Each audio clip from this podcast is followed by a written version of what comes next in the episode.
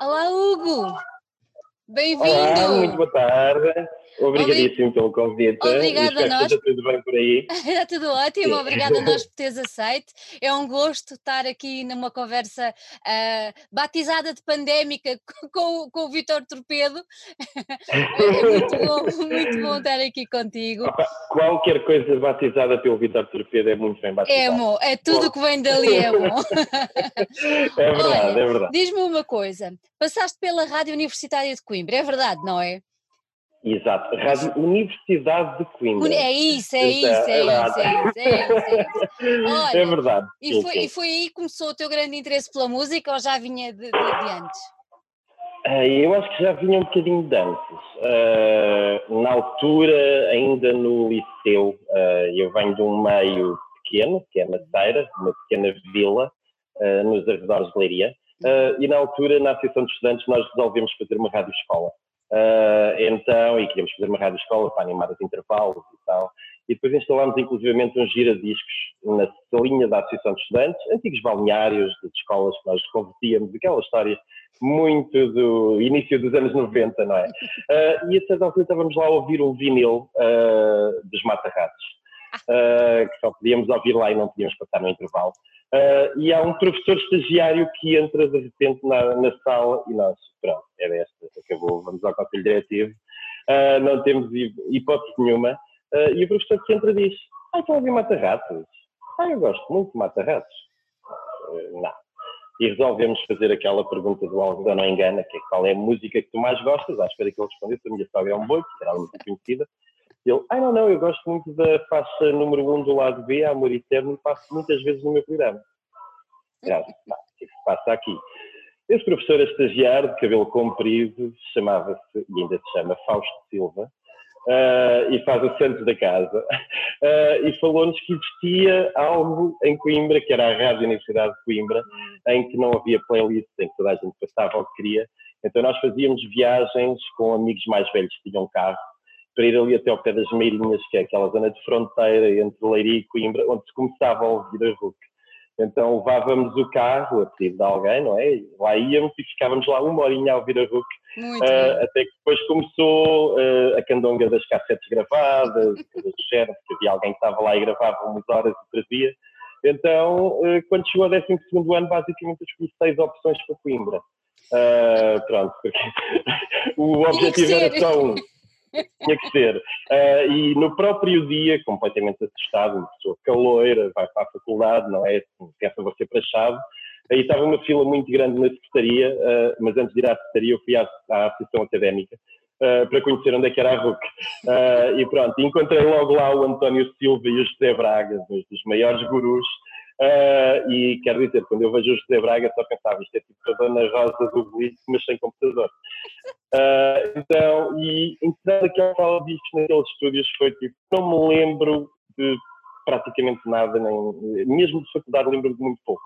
Uh, e os sete anos que lá passei, se soubesse que passei hoje, tinha passado nove ou dez, foram precisamente, lembro-me de fazer alguns exames e algumas orais, Uh, Lembro-me do primeiro ano que ainda ia às aulas, uh, mas a partir daí foi trocas de apontamentos para fazer os mínimos olímpicos quando era possível e passei o tempo na Rádio Universidade de Coimbra, que é muito mais do que uma rádio, era uma família, produzíamos concertos uh, e, e é assim, estávamos ali junto a um grupo quase de 60 ou 70 pessoas que ninguém ganhava e toda a gente queria mostrar coisas coisas e dizer algo que os outros não podem ou não querem. Ainda hoje, eh, quando posso, vou lá espreitar o que é que, o que, é que eles estão a fazer ou não. Uhum. Depois, em, já passados uns valentes anos, em 2012, se não me engano, fundaste a tua editora. Sim, eh, eu acabei o curso em Coimbra, Direito, eh, só para ficar ali o diploma e pouco mais. E andava é como o meu, não digas a ninguém, é como o meu. É, exatamente, mas é sempre bom uma pessoa dizer formato em Direito. Então, e acabei o curso e vim para a Leiria. Estagiei, inclusivamente, Uh, depois conheci advogados e descobri que realmente uh, não, queria, não queria ir para tribunais. Uh, e na altura caí para queda sete anos depois, já não conhecia praticamente ninguém. E acabei por encontrar um grupo quase à imagem da grupo, mais pequeno, que era a Feidin, com Carlos Matos, com a Célia, com o Schmeichel, a fazermos concertos com malta que ninguém conhecia, e então entrei para a Feidin logo imediatamente. E começámos a fazer tantos programas com as escolas, o caso do Ensino a Feidin, o caso do ZUS, começámos o Entre Muralhas, uhum. e é muito curioso por exemplo, na Beirino nós o que é que fazíamos? Levávamos um CD, na altura, levávamos um CD às escolas com bandas que tocaram cá uh, e que nós trouxemos aquelas músicas esquisitas e desafiávamos os miúdos para fazer uma versão. Uh, e então as melhores versões que eram apresentadas numa gala com pompa e circunstância no teatro da cidade, uh, as melhores ganhavam instrumentos para as escolas, uh, para eles poderem encontrar mais o ZUS já era para os alunos do ensino secundário em que não queríamos versões, mas queríamos originais.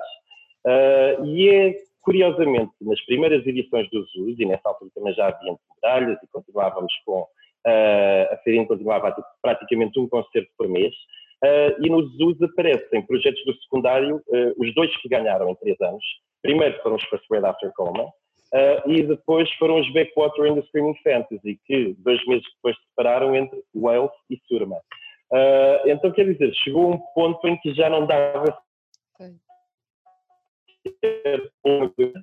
a Omnicord tinha dois meses com os Nightmare uh, que foi uma banda que nós vimos a tocar num bar, eu estava ao lado do Ramon dos All Star Project, uh, e dissemos: epá, eu não percebo nada de técnica, mas temos que gravar e tu gravar umas águas furtadas e vamos lá fazer qualquer coisa. Uh, gravámos os Night Weather, que na altura nem sequer conseguíamos editar e foi via ótimos discos, com Henrique Amar, uhum. uh, a servir de mediação. E neste ano de 2012 aparece o primeiro dos, os First Grade After Coma. Em 2014 aparecem os Wales, entretanto tinha havido uh, também edição do André Barros, uhum. um pianista também daqui da Marinha Grande, muito perto. Muito bom é incrível. E é uma pessoa que também tirou direito, curiosamente, e que nunca tinha tocado num piano até à faculdade, e depois viu o Amélie e decidiu ir para o YouTube aprender como é que tocava piano. E Aquela chegou história. ao fim do curso da ETIC e o, a paixão dele era estagiar no estúdio do Chico. Uh, então, obviamente mandou um e-mail uh, e ninguém lhe respondeu, mandou outro e-mail e ninguém lhe respondeu e teve aquela, aquela destreza muito típica dos portugueses empreendedores no bom sentido, que é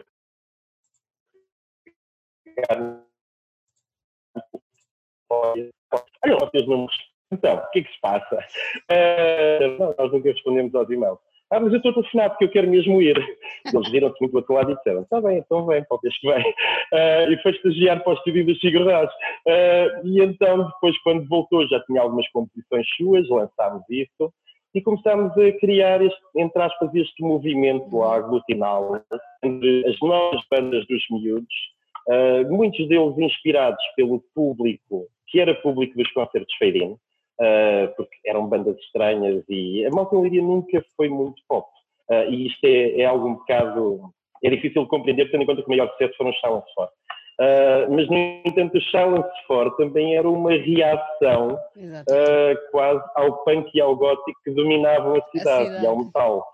Uh, quero dizer, aqui nas aldeias à volta havia festivais de metal que eram impressionantes, havia centenas de pessoas irem para sedes criativas e disponíveis das aldeias e verem projetos. Uh, então já agora parece quase como uh, contra-corrente da cidade, mesmo pelo Lori, pelo Pixies, Nick Cave, aliás o nome vem dos Mojave Tree, Uh, então, uh, mas curiosamente aquilo tornou-se pop. Uh, e ainda bem que pop foi uma sucessão de coincidências, quase uma tempestade perfeita. Mas depois dessa fase houve quase um marasmo. Aliás, os feios aparecem depois e não conseguiram ter o sucesso que esperava aos All-Star Project. E o que notámos foi que com tantos concertos alternativos havia muitos miúdos a quererem fazer música diferente. E havia uma coisa, há duas ou três escolas na cidade apenas, então toda a gente se junta não tens a escola dos Betos uhum. ou a escola uh, do bairro social, não, toda a gente está junto. Então a probabilidade de criar uma coisa diferente é muito maior. É muito Havia cinco lojas de instrumentos musicais numa cidade pequena. uh, então filarmónicas que nunca mais acabavam. Uh, então sempre houve muito esse movimento de ter bandas, só que as bandas normalmente faziam o circuito de bar e se Então o objetivo foi um bocadinho esse. Uhum. Isto porque, voltando um bocadinho atrás, Sim. se calhar em 98 ou 99, para o aniversário da RUC, uh, nós tínhamos conseguido contactar uma banda que adorávamos, que editava pela Fat Cat Records, uh, e que queríamos trazer para o aniversário da RUC. E, uh, então, e confirmámos isso tudo para o ano seguinte, eles só tinham um disco lançado, e quando saem seis meses antes da nossa data, um disco nós ficámos, que calhou-nos a grande, a banda era o Rós. Uh, na altura do VON, nós entramos em contato, levámos logo para o ano seguinte, quando saiu a HTV junto, ficou toda a gente a pensar, tipo, pá, isto vai ser incrível. Uh, até que recebemos um telefonema da editora a dizer que, atenção, eles serão da Fat Cat, na Pias, uh, Coimbra é pequena demais, por isso eles vão usar a mesma data e as viagens que vocês trataram e vão tocar no CCB. Uh, e nós ficámos um bocadinho chateados. Uh, e uma das primeiras medidas que eu fiz, uh, para não outra coisa como breve, e uma das primeiras medidas que eu fiz quando, quando acabei o curso foi uh, ir lá um bocadinho conhecer aquilo e tentar perceber como é que na Islândia aquilo aconteceu tudo de repente. Uh, e quer dizer, andei a estudar onde é que os a malta música estava, naqueles fóruns e mailing lists que havia. Uh, e encontrei o Ian Sil logo no primeiro dia. Uh, e foi logo do género para ele: Olha, tu lembras-te daquela situação e tal. Uh, e curiosamente ele lembrava-se. e depois, à pala disso, teve-me a apresentar uma série de gente e a mostrar-me parte da cidade. E, inclusive, fiquei a perceber um bocadinho como é que eles convidavam os agentes britânicos, uhum. mostravam tipo, melhor vinha, melhor comida, as melhores paisagens. E depois tu teres aquilo, quer dizer, qualquer música que tu ouças parece a música mais incrível do mundo. Uh, então, quer dizer, esse fator de chamar para exportar e de criar um cluster foi muito, muito importante, tal como o outro exemplo que eu tinha que era Manchester. Como é que uma cidade cinzenta uh, acaba por gerar um fenómeno como o da Factory. Ainda que o Tony Wilson tinha, estava na BBC e tinha ligações muito fortes, não é? Então aqui há escala, obviamente, uh, pequenina de leiria comparada com esses dois movimentos já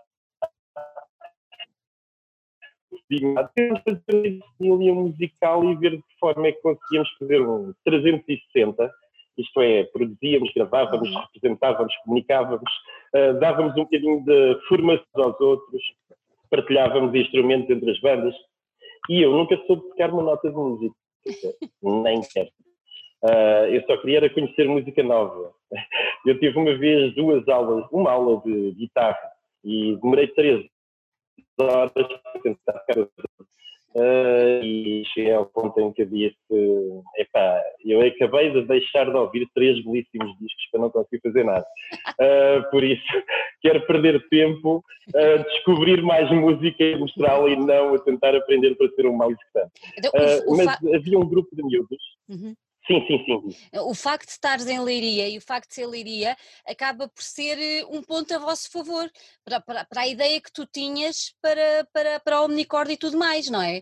Imagina que estavas em Lisboa, era completamente diferente, se calhar a missão, a filosofia ou os objetivos que tu tinhas para a editora e para tudo o que depois vieste a desenvolver à sua volta. Sim, é muito mais fácil juntarmos com giro familiar, que assim, é tudo praticamente walking distance, toda a gente se encontra pois. nos mesmos cafés, toda a gente se conhece desde há alguns anos.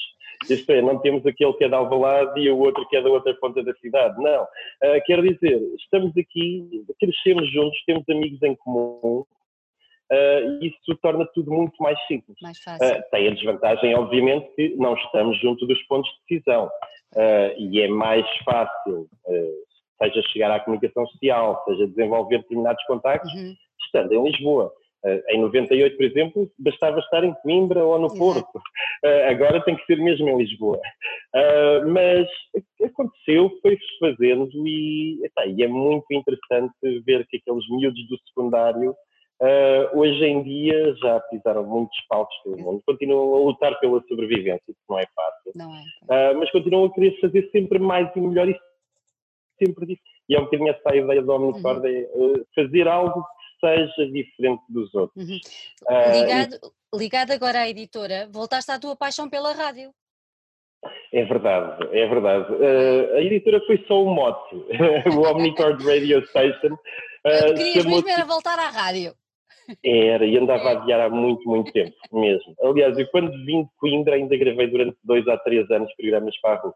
Uhum. Uh, só que depois gravava, epá, e depois assim, gravava no computador.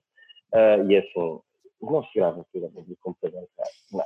Tem que ter uma mesa, tem que ter um micro, tem que ter os decks, pronto, uh, à antiga, senão não valia a pena. Senão eu que estava quase a falsear o processo. Uh, isto é, uma coisa é quando tu precisas de fazer porque a tua vida depende disso e ganhas Exato. salário e tens de te adaptar, não é? Outra coisa é quando tu fazes uma coisa por, simplesmente por paixão e é assim, estar a fazer programas sem sentir os potenciómetros nos dedos, a descer e a subir, uh, não é a mesma coisa, não, uh, então, não, não é. E aqui foi um bocadinho do género, apareceu uh, o Play Save, uhum. e quando desafiaram, olha, e tal, vai fazer isto, até há espaço para programas de rádio, olha, nem é tarde nem é cedo, eu tinha comprado uma mesa que estava encaixotada há um ano, uma Zoom para podcast, como quem diz, tipo, um dia destes vou fazer e estava em promoção. Uh, e então, a partir daí, foi montar aqui os setup em casa e pensar sobretudo que epá, há tanto disco, há tanta coisa que eu gosto, mas será que eu vou fazer música só com coisas antigas? E depois pensava, epá, isto, é, uh, isto faz tanto, então por que não preencher um horário só com novidades acabadas de ter, só com músicas lançadas em 2020 que vão desde o indie ao jazz, ao world, um bocadinho de tudo aquilo que, que eu gosto de ouvir. Andas a desbravar o mundo. Compromisso. Exatamente, sim, porque é tão, é tão interessante, e era esse o prazer que eu tinha maior uhum. na música. Tens um programa de world music em que estás a ouvir música do Tibete, uh, e a seguir tens punk rock. Isso é não estarmos, pronto, não estarmos presos no pop de 3 minutos ou na dança ou nisto, não. Poder saltitar à vontade e descobrir geografias, uh, que, é o, que eu mais gosto na música, é saber de onde é que aquela formação vem, qual, com quem é que colaborou ou não, como é que eles chegaram àquele produto uh, e àquela música, sim. Agora, diz-me uma coisa, voltando agora a um bocadinho à editora, uh, esta situação influenciou ou compactou a vossa, a vossa uh, atividade de alguma forma ou, ou não? Uh, bastante, isto é, a partir do momento em que grande parte do nosso negócio vem de concertos ao vivo, é assim, a internacionalização parou completamente, parou. é impossível e havia muitos planos para este ano, desde a semana nos Estados Unidos, num grande festival europeu também, os First Fretes já falados para outros sítios europeus uh, e está tudo parado. Não sabemos muito bem o que, como é que se vai retomar ou não a internacionalização, porque não sabemos como é que vai ser regulamentado uh, o próprio sistema aéreo de viagens e tudo, e de fronteiras.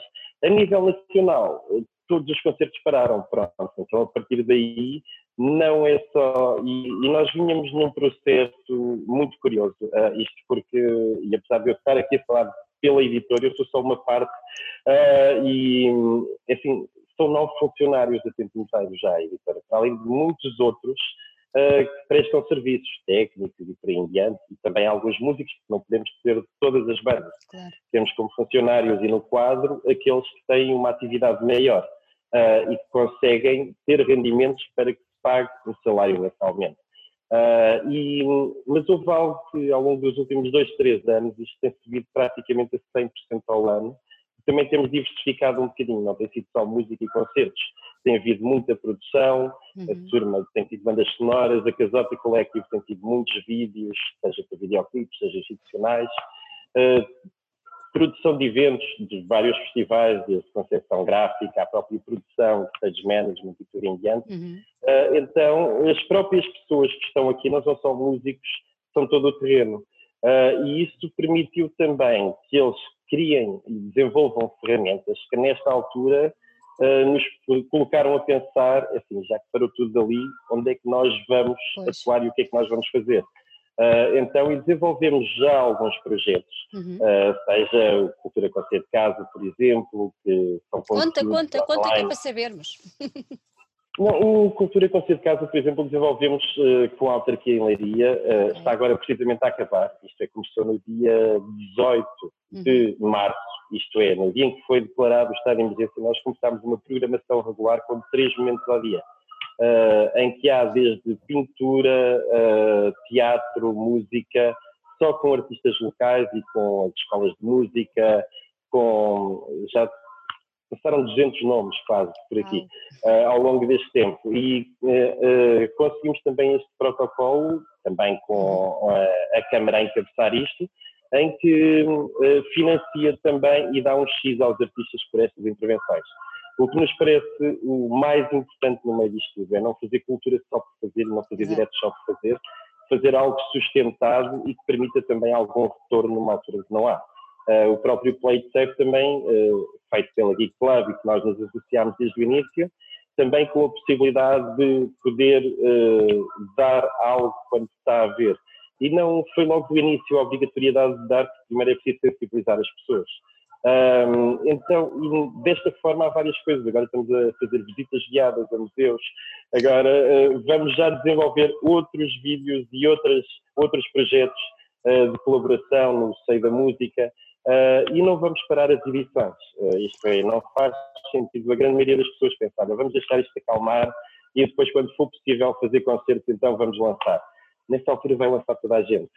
Uh, então, se há alguma coisa pronta e feita, vamos lançar e vamos mantendo. Aliás, este ano vamos ter mais edições que o ano passado. Uh, então, uh, vamos tentando continuar a desenvolver, a manter os postos de trabalho e a desenvolver novas formas de os conseguir uhum. achas, achas, que o grande desafio passa exatamente por aí, ou seja, tentar reinventar o vosso próprio negócio, não é? Sim, de todos. De arranjar todos. mais uh, competências, arranjar mais, mais valias para poder seguir por outros caminhos. Basicamente vai ser muito, muito, muito complicado, mas a ideia principal vai ser uma fase tentativa e erro, sempre. Uh, e agora é manter o presente e imaginar o futuro. Uh, é por simplesmente isso que toda a gente tem que estar a fazer. E uns vai correr bem, a outros vai correr mal. Uh, não, não há muito possa dizer sobre isto. Por isso é assim, nós vamos falhar muito, vamos errar muito, certeza absoluta. Uh, o que vem aí que se chama de nova normalidade, não vai ser normalidade nenhuma. vai ser, vai ser algo Tudo menos que vai doer muito. Vai, vai, vai nos doer muito. Mas de qualquer forma é assim, nós estamos aqui porque acreditamos em determinada coisa, porque achamos que estamos a fazer uh, da forma que acreditarmos. Uhum. Uns dirão que é bem, outros dirão que é mau, e todas as opiniões são válidas. Agora, uh, o que é verdade é que neste conjunto de pessoas que estão a colaborar com a cooperativa cultural, uhum. uh, pá, eu estou a descobrir, por exemplo, uma segunda RUC. Isto é, aquelas pessoas geniais que eu encontrei em Coimbra, nessa altura, em que estivemos envolvidos em concertos únicos, em festivais secundários da queima, uh, em coisas que agora olhamos para trás e pensamos como é que aquilo conseguiu ser feito naquela altura. Uh, e era muita gente a acreditar junta. Eu acho que isso está a passar exatamente o mesmo aqui. E é muito curioso que pá, os mídias dos e da Casota são inacreditáveis. Tu tens uma Lavac que vem de, do Brasil porque se apaixona pelos projetos de cá e veio morar para cá. Uh, epá, já, já se falou muito e ainda vai ter muito para dar, os Wells, todos estes projetos à volta. Agora, realmente, o que é que vem depois disto? Epá, ninguém sabe. O que nós queremos é que eles continuem a trabalhar aqui. Uh, porque não podemos ter só um país centrado em Lisboa. E é muito curioso que, ainda, por exemplo, falavas com o Vitor e o Vitor vinha de Coimbra. Eu estive a viver Coimbra nos anos mais impressionantes, em que apanhei desde a cave das químicas com os concertos de punk rock, às bandas se tornarem gigantes e terem artigos sobre o movimento de Coimbra, uh, aos Stereo Boys passarem pelo aniversário do, do Joey Ramon, quer dizer, foi realmente inacreditável o que aconteceu em Coimbra, ainda hoje é um case study, e agora é muito interessante estarmos a olhar para Coimbra e estarmos a ver o movimento a aparecer de novo e a, a aparecer unido. Uh, tal como apareceu em Barcelos, a Lavras, tal como uhum. aparece em outras cidades, outros projetos, isso é cada vez mais interessante. Muito mais do que reclamar o espaço para uma determinada cidade, eu acho que nós estamos é todos a acreditar que é possível, fora do centro, uh, desenvolver um projeto. E nada contra os projetos do centro. Aliás, nada contra os projetos de Lisboa, ainda bem que os há. Uh, aliás, a própria Sermanda dividida entre Lisboa e o Porto, entre Lisboa e Leiria, neste caso. Uh, então, assim, acho que há muito mais país, uh, e se acreditarmos e se trabalharmos, há muito mais país do que a capital. E às vezes é mais fácil criar fora de Lisboa. É mais difícil promover e tudo o resto, mas uh, o Serra, espaço cultural, que existe agora ali uh, nas instalações de uma antiga fábrica, uh, é algo quem vem cá fica absolutamente impressionado. Como é que num espaço estão seis projetos musicais, há três estúdios, há quatro salas de ensaios, há uma modista, designer de moda, há três ilustradores, há um pintor, há um designer de madeiras. Isto é, tal e tudo a trabalhar em conjunto e há ainda uma casa para residência. Uh, então, ocupamos, ocuparam vários pavilhões e está ali um cluster artístico inacreditável que fez com que, inclusivamente, alguns criativos de Leiria que estavam a morar fora queiram voltar Voltasse. e queiram ir para lá trabalhar. Uh, e quando se chega a esse ponto, é sinal que alguma coisa está a ser bem feita, pelo menos entre nós. E se estiver a correr bem entre nós, muito sinceramente, nós não queremos, ninguém quer chegar a todo o lado, mas queremos é continuar, conseguir pagar as contas e continuar a criar o que quer que seja. Olha, para terminarmos, queres deixar aí uma palavra ao pessoal que uns que estão a passar melhor, outros que estão a passar um bocadinho mais difícil nesta situação? Queres deixar alguma palavra? A palavra é mesmo tentarmos de alguma forma ajudar-nos uns aos outros uh, e aguentarmos a tentar imaginar o que é que vem aí. Uh, vai ser preciso muitos planos B nesta altura, até porque nesta altura é assim, qualquer solução que não seja um, um avião a deitar notas não resolve. Uh, e há pessoas que estão mesmo, mesmo em muitas dificuldades. Uma coisa é certa, nós temos que nos habituar a viver com menos. Uh, mas o viver com menos não pode nunca implicar darmos menor importância à cultura. e esse é o ponto-chave, porque quando nós perdermos a noção de que a cultura realmente é essencial, pá, o populismo e a desinformação uh, andam por diante. Exatamente. Então, neste caso, é termos noção e tentarmos ajudar-nos entre nós da melhor forma possível, e nós cá estamos também para o fazermos da medida que pudermos fazer, inventar o futuro, mas, sobretudo, ajudar nesta consciencialização, tanto para as pessoas como para as instituições, que assim, não nos podemos esquecer da cultura. Eh, porque há muito setor essencial e todos os setores praticamente estão a sofrer com, este, com esta crise pandémica. Agora, a cultura está a ser o que menos respostas tem e provavelmente foi aquele que mais trabalhou até agora e sobretudo de forma gratuita. Então, por isso, é assim, estamos unidos pela cultura, estamos prontos para trabalhar e vamos em frente e muito, muito, muito obrigado por, por esta conversa tinha agradável de fim de tarde. Olha, Hugo, obrigada tu por teres aceito, obrigada por essas palavras. Então, num dia como o de hoje, que temos aí o pessoal da cultura a, a gritar alto e bom som, que estamos aqui e precisamos de ajuda. Comecei lá de manhã, que... comecei precisamente é lá às nove da manhã. É isso mesmo, acho que é muito importante fazermos chegar a, a vossa voz através de nós e de outros, acho que é cada vez mais importante. Olha, obrigadíssimo pela. Muito, pela, muito obrigado obrigado. pela tua presença cá hoje. Obrigada. Tá, obrigadíssimo. Beijinhos a todos. Obrigado.